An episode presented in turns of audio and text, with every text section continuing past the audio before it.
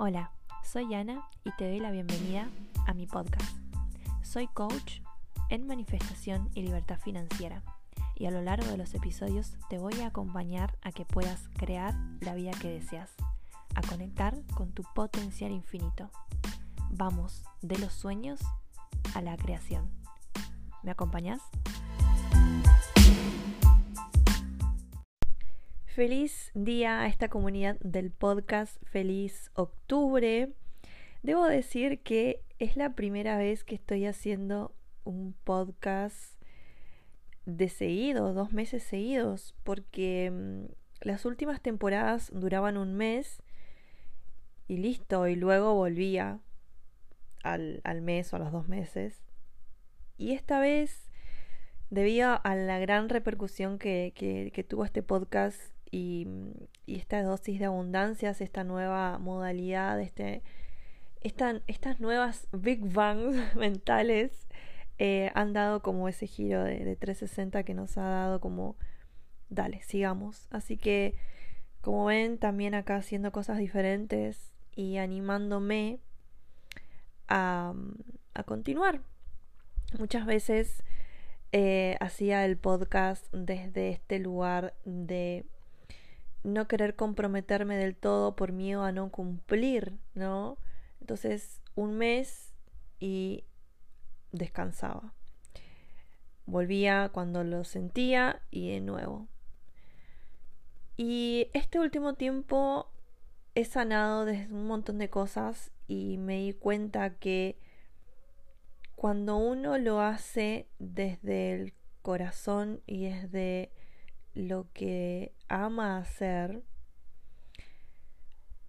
no tiene que ponerse trabas. Y yo estaba haciendo como un poco auto boicot ahí el decir que solamente un mes y que después no lo iba a poder sostener. Entonces estaba ahí como auto boicoteándome desde, desde ese lugar sin darme cuenta, ¿no?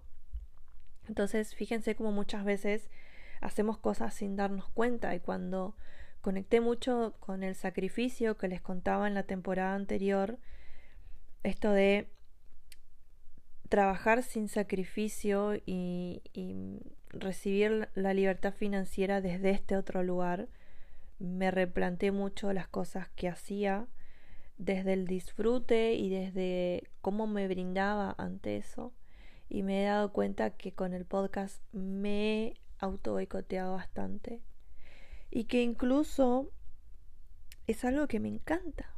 Me encanta hacer los podcasts, me encanta este momento en el que creo acá mi ritual, traigo mi micrófono y, me conecto con las cosas que quiero decir, ¿no?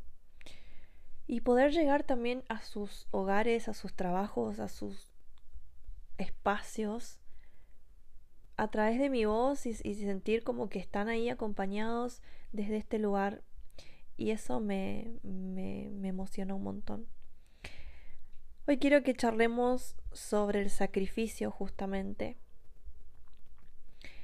¿Cuántas veces sentiste que te sacrificaste por dinero y que sentiste que tenías que dar el 200% de algo para poder recibir? Y yo lo he sentido un montón y es justamente una de las cosas que estuve trabajando últimamente. Siempre sentía que tenía que dar más de mi 100%. Esto de dar un curso y sentir que tenía que dar algo más de lo que ya estaba pactado.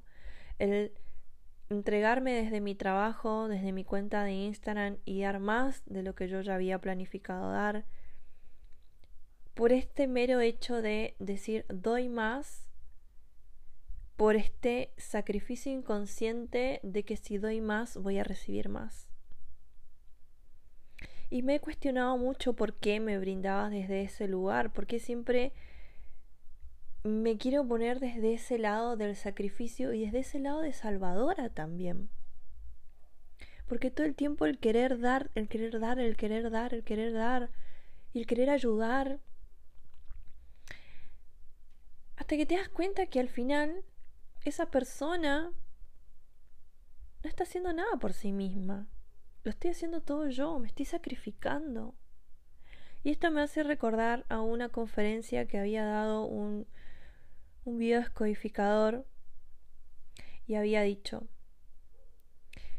si la persona te pide que la acompañes 100 metros, vos le acompañás 100 metros. Porque desde ese lugar estás acompañando. Y en el momento en el que das 10 metros más, ya te estás sacrificando.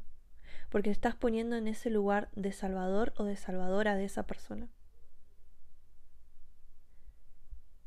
Si esa persona no quiere prosperar, no quiere sanar, no tengo por qué yo hacerlo por ella. Entonces fíjense cómo estaba sacrificándome por el hecho de ser para la otra persona. Entonces fíjense cuántas veces sacrificamos muchas cosas por ese mero reconocimiento o por recibir más o por creer que así recibimos. Y eso es lo que me pasaba a mí. Para mí eso era lo normal. El sacrificio era igual a, recibir. Por esto de que cuando yo era chica mi mamá se sacrificaba y trabajaba miles de horas y yo la veía una vez al mes y yo entendía desde ese lugar que ella, ese sacrificio, lo hacía por nosotros, por el amor que nos tenía, por traer más dinero a la casa. Entonces, y que eso, eso era mi vida y eso era lo normal para mí. ¿Cómo recibir dinero de una forma accesible y sin sacrificio era algo anormal para mí? Era algo que no estaba en mis creencias.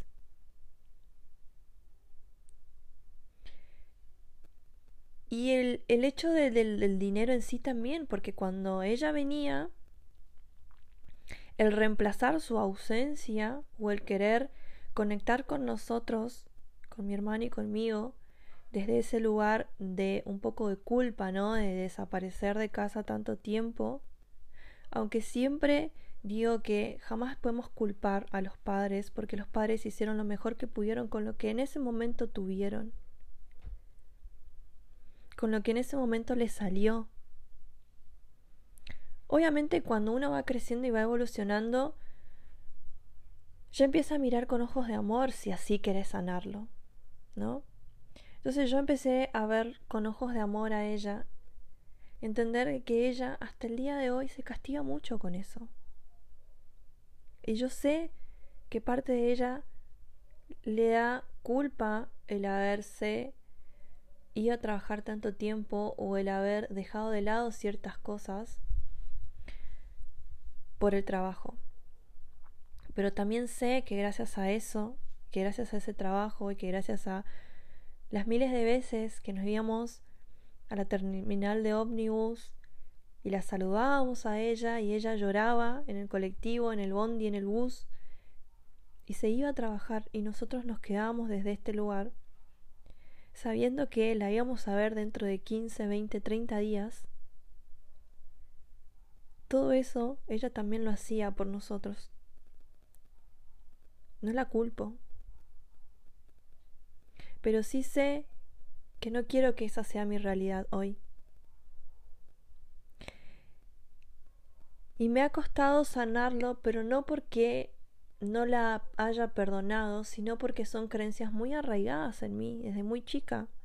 Y mamá traía regalos cuando ella volvía, entonces yo inconscientemente empecé a generar un rechazo al dinero, porque sentía que ese regalo o ese dinero estaba queriendo suplantar la ausencia de mi madre. Entonces yo decía, el dinero no reemplaza el amor o la falta porque claramente de chica odiaba que ella se vaya, no me gustaba. Sentía que tenía una madre un poco ausente y que hay muchas cosas en que las en que yo quería que ella esté y no estuvo. Pero hoy entiendo que tuvo que ser así para que hoy yo sea la mujer que soy. Y cómo sé que desde este otro lugar, como madre hoy de paz, sé que no quiero volver ahí. Entonces, ¿cómo el emprender y ser mi propia jefa me da la posibilidad de decidir desde este lado consciente, cosa que mi mamá no pudo en su momento? Entonces, ¿cuánta bendición tenemos quienes decidimos emprender? A manejarnos desde este lugar, a decidir desde este lugar de una manera más consciente y poder estar. Puede ser para los hijos, puede ser para las parejas, para la familia en sí o incluso para uno mismo. Porque cuántas veces vivimos en el trabajo y no nos damos tiempo para nosotros tampoco.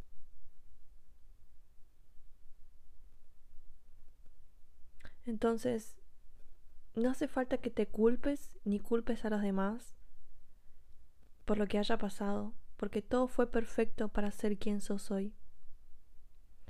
Pero hoy decidí quién querés ser de ahora en más. Pensalo. Feliz inicio de semana.